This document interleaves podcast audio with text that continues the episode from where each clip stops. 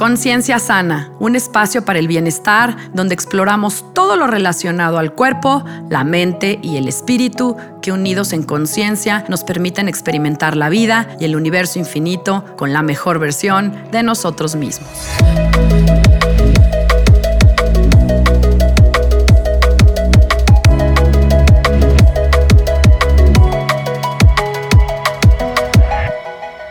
Hola, yo soy Sandra Romero, host del podcast Conciencia Sana, y te agradezco que estés conmigo en este espacio, aquí y ahora. La muerte es un espejo en el cual el sentido total de la vida se ve reflejado. Sogyal Rinpoche.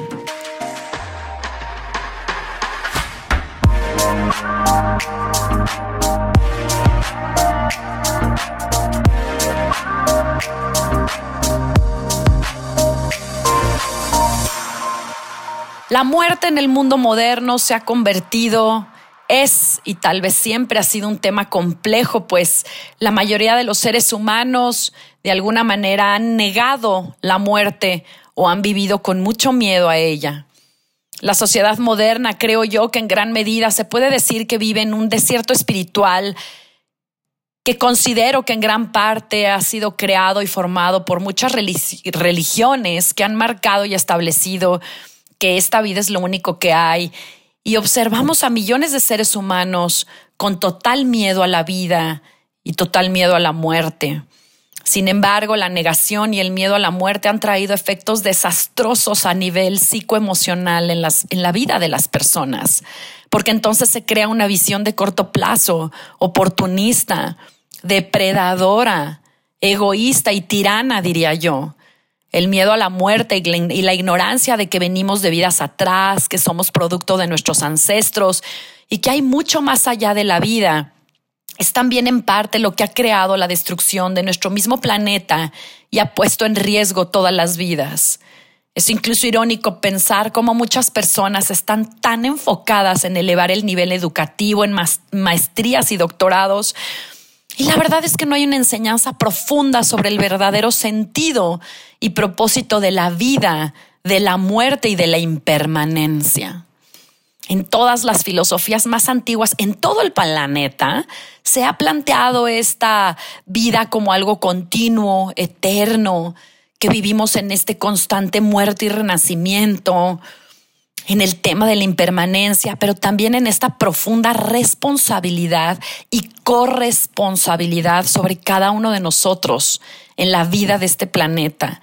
Y es por ello que en este episodio yo lo hago con el propósito de mirar nuevamente a la vida y a la muerte desde la impermanencia, con tranquilidad y con libertad, pero también con la responsabilidad que tenemos cada uno de nosotros ante ello. No hay vida sin muerte, no hay muerte sin vida y en medio el cambio y la transformación.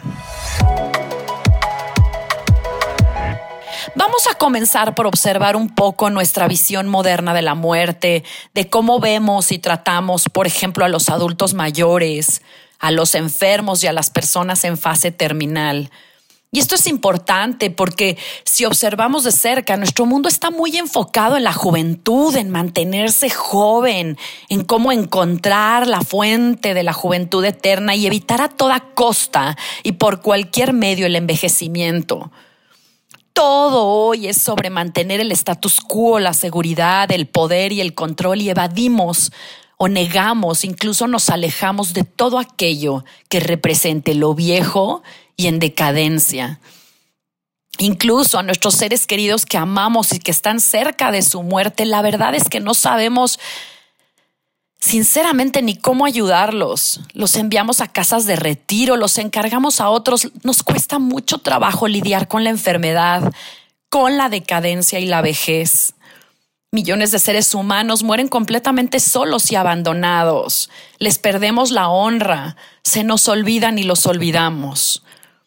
Es cierto también que ha habido un verdadero despertar en este sentido y que cada vez también hay más seres humanos que felizmente han empezado a cambiar su actitud y a generar un movimiento de conciencia a este respecto.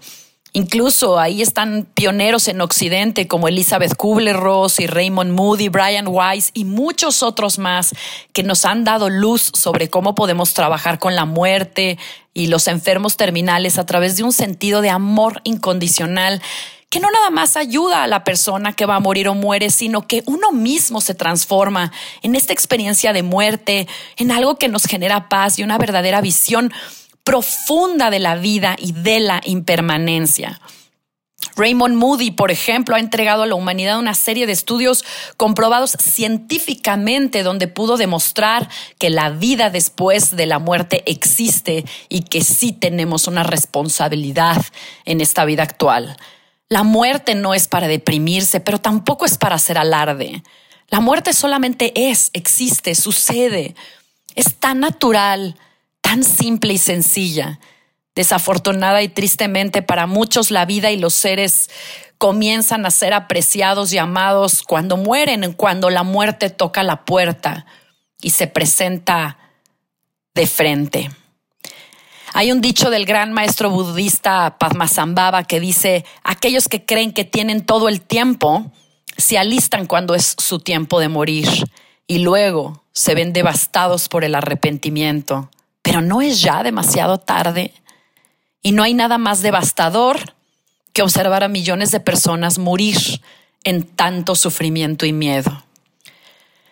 La buena noticia es que siempre podemos encontrar luz, siempre podemos acudir a las enseñanzas tradicionales y abrirnos a la posibilidad de mirar adentro, de conocer quiénes verdaderamente somos y qué hacemos aquí para expandir nuestra visión de la vida y la muerte, para estar siempre preparados, siempre en flujo y encontrar sentido a todo lo que hacemos. Y este es mi propósito con este episodio, incluso con este proyecto de podcast. Cada momento es una oportunidad para transformarse y prepararse, para vivir en paz y mantener ese estado por toda la eternidad. Hay una palabra que seguramente has escuchado, se llama bardo. Incluso hay una película en el cine de esto y y bueno, es, generalmente ha sido usada para explicar este estado entre la muerte y el renacimiento. Sin embargo, lo que yo quiero poner a la mesa hoy es que los bardos suceden todo el tiempo, de forma continua en nuestra vida.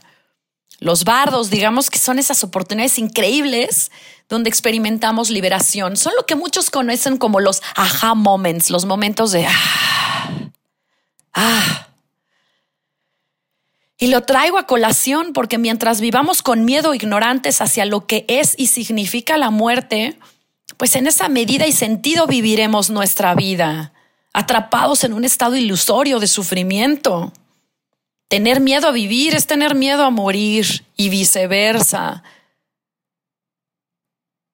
Están conectados, ambos son lo mismo de cada lado del péndulo.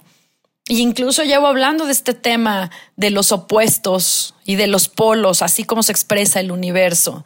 Y si queremos morir en paz y morir bien, debemos también aprender a vivir bien y en paz, desapegados del miedo, del enojo y la angustia, a cultivar una mente en calma, un profundo conocimiento de nosotros mismos y de nuestro quehacer en nuestra vida. Nuestra muerte sí, sin duda, es un reflejo de nuestra vida interdependiente del karma. Prepararnos para la muerte es vivir la vida y prepararnos para la siguiente. Prepararnos para la muerte es también poder aprender a amar de forma incondicional, a ser compasivos y a ayudar a otros a morir bien. En muchas ocasiones mientras más investigo y aprendo de este tema, más me topo con que le tenemos miedo a la muerte porque en realidad no nos conocemos. Por eso en este podcast incluso le he dedicado episodios enteros, enteros a este tema del autoconocimiento, porque mientras nos sigamos viendo separados de todo, pues tendremos miedo de morir, de ayudar a morir y hasta de vivir. Estamos tan identificados y yo diría también tan apegados con la personalidad, con el ego, con los nombres, las propiedades, los puestos de trabajo, las credenciales y las pertenencias materiales que sentimos que sin eso no somos nada ni nadie tal vez. Porque sin todo eso nos topamos con nosotros mismos y en este tope con tal vez alguien que no conocemos, somos extraños de nosotros mismos, pues millones no sabemos ni qué queremos ni a dónde vamos.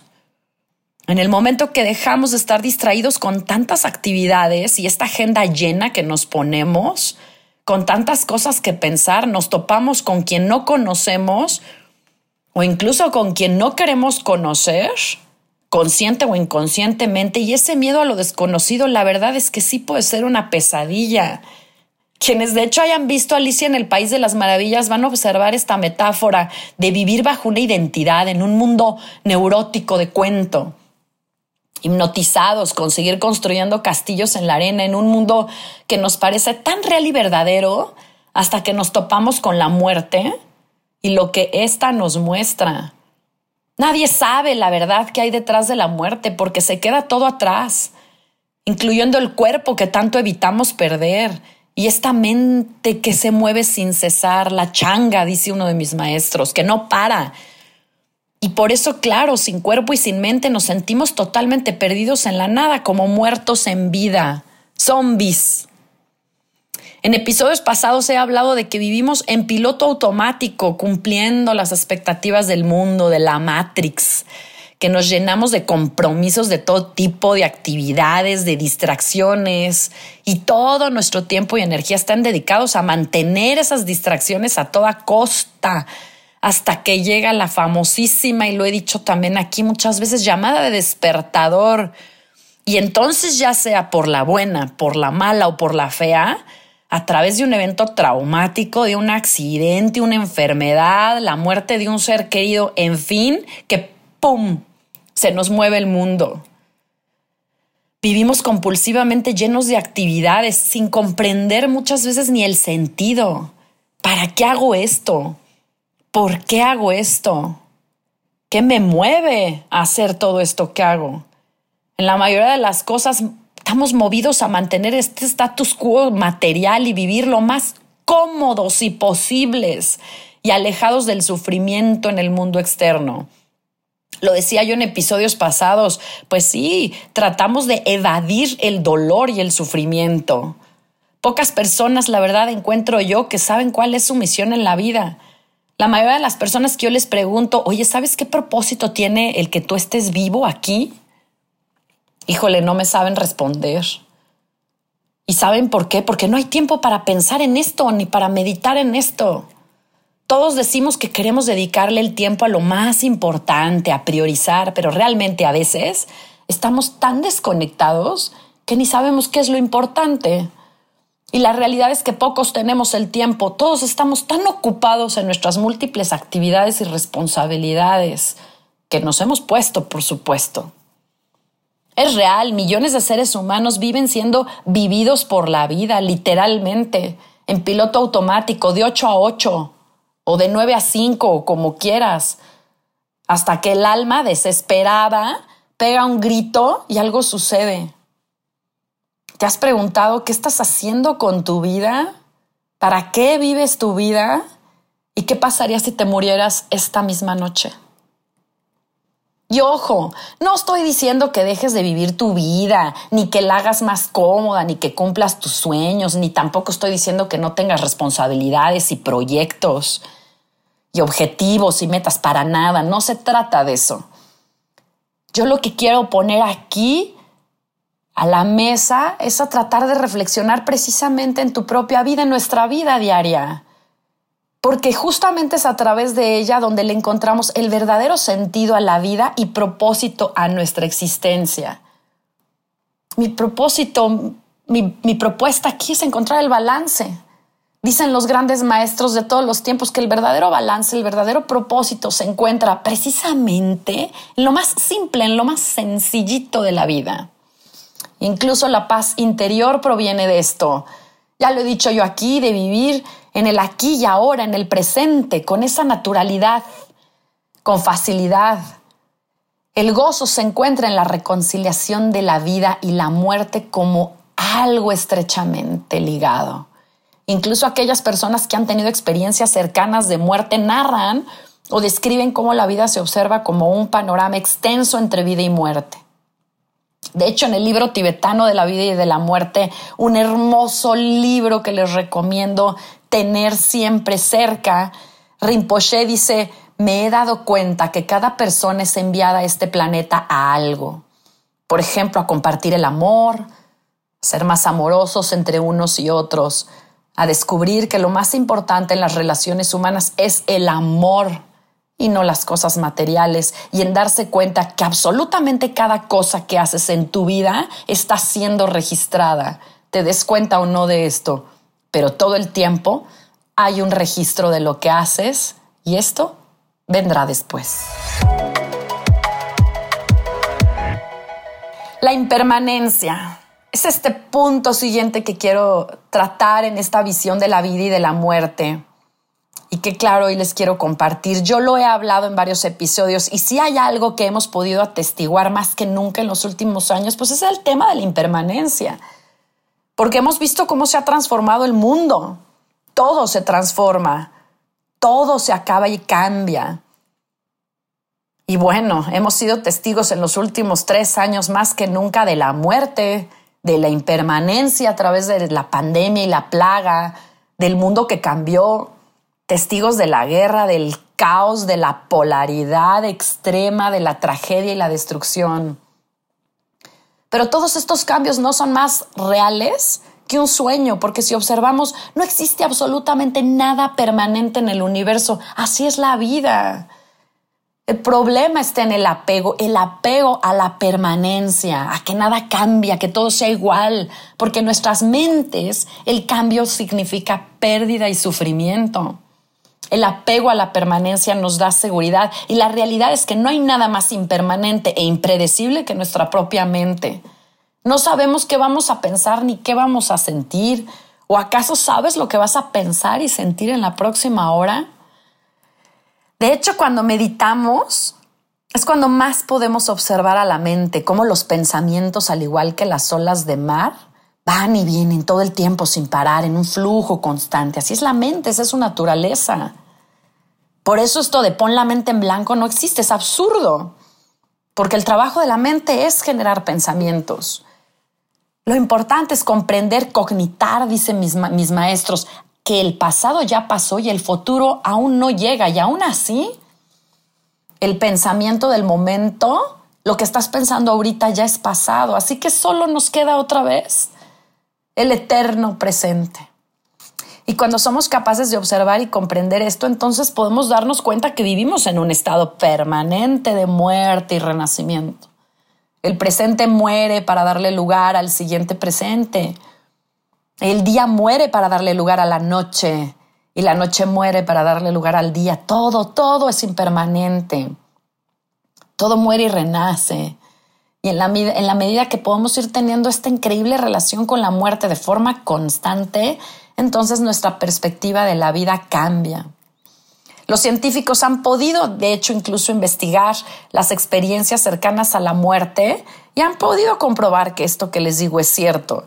Las personas que han experimentado estos encuentros cercanos con la muerte han cambiado su cosmovisión, le han, dado, le han dado un sentido de servicio a su vida, un sentido de unicidad, de, amor verdadero e incondicional y dejar de clavarse tanto con las cosas materiales. Hay una nueva dimensión espiritual de su vida, un sentido de vida y por supuesto una gran apertura a la vida después de la vida. A ver, el otro día yo reflexionaba, es real, todos nos estamos muriendo.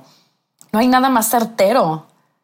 Cada minuto que pasa, cada día que pasa, estamos más cercanos a nuestra muerte en esta vida. Es solo cuestión de tiempo.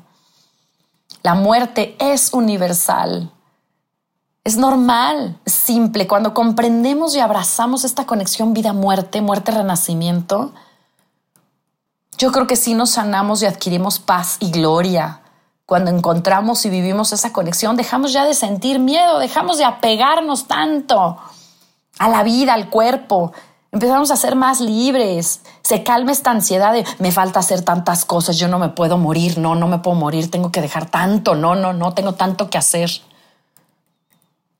Hablar y reflexionar sobre la muerte no debería ser aterrador, al contrario, imagínate pensar en la muerte, yo quiero pensar así, como una fuente de inspiración. La muerte de forma relajada, confortable. Hablar de la muerte y que sea feliz, normal, es como el nacimiento de una persona, de un hijo, de un ser. Lo mismo. Son los polos de lo mismo. Imagínate reflexionar sobre la muerte con salud y bienestar hoy. Dicen los tibetanos que cuando verdaderamente somos capaces de contemplar a la muerte, pues desaparecen los apegos. ¿Por qué te fuiste? ¿Por qué me dejaste? ¿Por qué lo hiciste? Así es, todo es perfecto. Contemplar a la muerte es reencontrarnos con nosotros mismos. Se termina el miedo y la tristeza también. Solo queda el gozo y la gratitud de lo que sí fue, del tiempo que sí pudimos gozar. La vida no es más que una danza en nacimiento y muerte, una danza que cambia.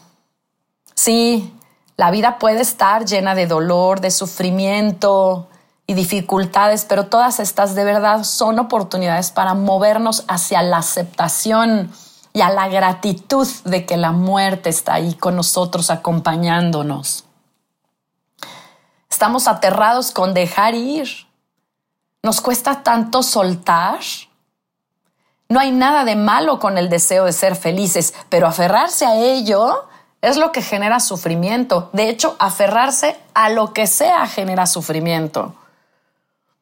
Sin embargo, ser capaces de abrazar con todo nuestro corazón la impermanencia es liberarnos de las cargas, de las culpas y de esta visión destructiva de la permanencia y esta falsa pasión que tenemos por la seguridad que creemos ilusoriamente que nos brinda.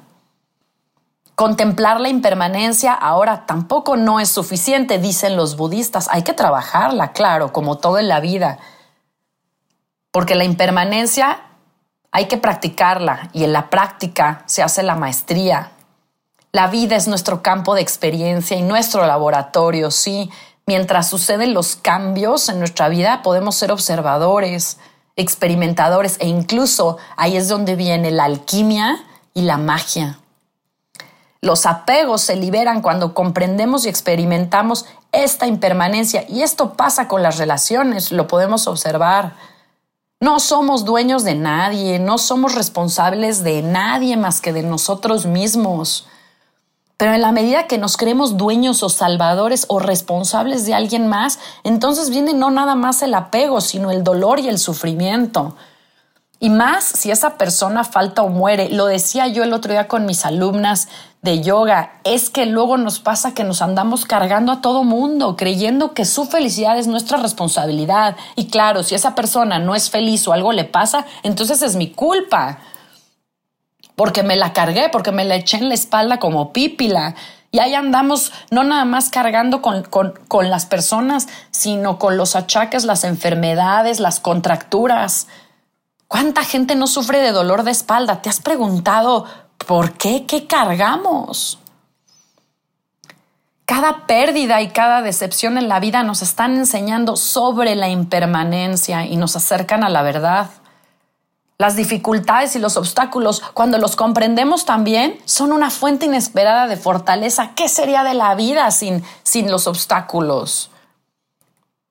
Se dice que los verdaderos guerreros espirituales no son los que, los que no tienen miedo, más bien son aquellos valientes para probar el sufrimiento, relacionarse con el miedo, comprender las lecciones y estar abiertos a intercambiar esta lucha mental que todos tenemos y, la, y por la seguridad a cambio de una visión más amplia, más abierta, tal vez más heroica, aprendiendo a sentirte en casa y cómodo dentro del cambio y convertir la impermanencia en un verdadero amigo. Para cerrar este episodio me gustaría dejar a la mesa nada más el juego de nuestra mente. La mente tiene dos formas de mirar, hacia afuera y hacia adentro. Sin embargo, hemos sido condicionados a hacerlo hacia afuera. De hecho, nos hemos vuelto adictos a mirar hacia afuera. Y claro, bueno, al estar, como lo he dicho, en un lado del péndulo, pues esto nos hace que nos vayamos desconectando del otro lado, que es la conexión con nuestro ser, con el interior. En muchas ocasiones incluso hemos eliminado hasta inconscientemente pues todo riesgo de mirar adentro, porque no sabemos lo que nos vamos a encontrar. Muchas personas tienen terror, pánico a lidiar con sus asuntos, a ir a terapia, a ver qué onda, porque es como destapar la caja de Pandora. Yo no quiero que salgan mis, mis, mis fantasmas, ¿no? Hay personas que simplemente les apánica incluso hasta la idea de meditar o de buscar el silencio. No pueden. Se vuelven locos. En un mundo tan dedicado a la distracción, el silencio claro que puede ser algo aterrador, porque cuando entre más estemos de un lado del péndulo y en el extremo de la distracción, ir hacia el otro lado es igual de fuerte. La caída es ruda y por eso pues nos protegemos a través del ruido de todo tipo y nos llenamos de compromisos y cosas con tal de que no quepa espacio para nosotros, para nuestro silencio, para escuchar la voz interior, para conectar con la intuición y claro, encontramos todos los pretextos para evitar este contacto con, uno mismo. Y ojo, esto puede ser a nivel consciente o completamente inconsciente, no tenemos ni idea que eso está sucediendo. En muchos casos no queremos ni nos interesa hacer preguntas reales sobre quiénes verdaderamente somos. Yo me levanto, trabajo, hago mi cosa, me voy a dormir y al día siguiente, al día siguiente y así hasta morirme. Pues sí, claro, yo lo entiendo, está perfecto, nos da pavor darnos cuenta que tal vez pues no somos ese disfraz o esa personalidad que nos hemos creado y lo platiqué de esto en el episodio del ego, porque pues sí nos da terror encontrarnos con otra realidad. Por eso dicen que el despertar espiritual no, no es estar en paz sentados y ay, haciendo yoga. No, hombre, el despertar espiritual, uff, te confronta tal vez con otra realidad es la llamada despertador. ¿Por qué? Pues porque el ego siempre va a buscar todo para no ser herido, para no ser tocado, incomodado. La verdad es que entre más conocemos lo que hay adentro y aceptemos que es así de bello y perfecto, que todo está bien, que todo es perfecto, pues entonces, claro, ¿qué viene? La responsabilidad. Porque sí, la sabiduría de ti implica la responsabilidad de ti. Punto. Claro, entre más me conozco y más me responsabilizo, pues entonces ya no hay víctimas ni victimarios, ya no hay culpables. Quien está aquí, quien se puso aquí, fui yo. Así es lo que hay. Y aún así, y desafortunadamente en muchas ocasiones, aún descubriendo quiénes somos, pues sí, muchos seres humanos preferimos vivir en la zona de confort, cero riesgo. Yo ni para qué le entro a esas cosas, para qué destapo el chamuco. Y escogemos, claro, no salir de nuestra prisión y, y mejor ahí en el sufrimiento, ahí medio lo tapo, hago como que no me doy cuenta. Finalmente, y considerando entonces que todo es impermanente y que todo fluye, que todo es interdependiente, pues es importante tomar en cuenta que todo eso que pensamos y cómo actuamos, pues es lo que moldea el presente y cambia el futuro. De hecho, les voy a decir, la palabra karma no tiene ninguna connotación negativa. Karma significa nuestra habilidad para crear y cambiar. Eso es todo. Se le ha dado una connotación negativa, pero en realidad el término es así. El término de karma tiene que ver con acción-reacción. Somos nosotros los que diseñamos nuestra vida, tomamos nuestro rumbo, decidimos en la medida que vamos despertando y comprendiendo si lo que buscamos es libertad dentro de esta impermanencia, en un infinito de posibilidades, o si preferimos quedarnos en la prisión de una mente separada y muerta de miedo. Karma significa también que todo queda registrado en esta conciencia universal. Lo importante es considerar que nuestras acciones, nuestros pensamientos, nuestras palabras pueden o no terminar con nuestro sufrimiento personal y colectivo. Así que bueno, voy a cerrar este episodio con una hermosa reflexión de Michel de Montaigne que dice, no hay lugar en el planeta donde la muerte no pueda encontrarnos. Incluso aunque constantemente movamos la cabeza en todas las direcciones para no mirarla como dudosos o sospechosos, si hubiera alguna forma de resguardarnos de los vientos de la muerte. Pero para empezar a privar a la muerte de su gran ventaja sobre nosotros, empecemos por adoptar un nuevo modo, uno diferente o contrario a lo común. Empecemos por dejar de privarnos a nosotros mismos de la rareza de la muerte.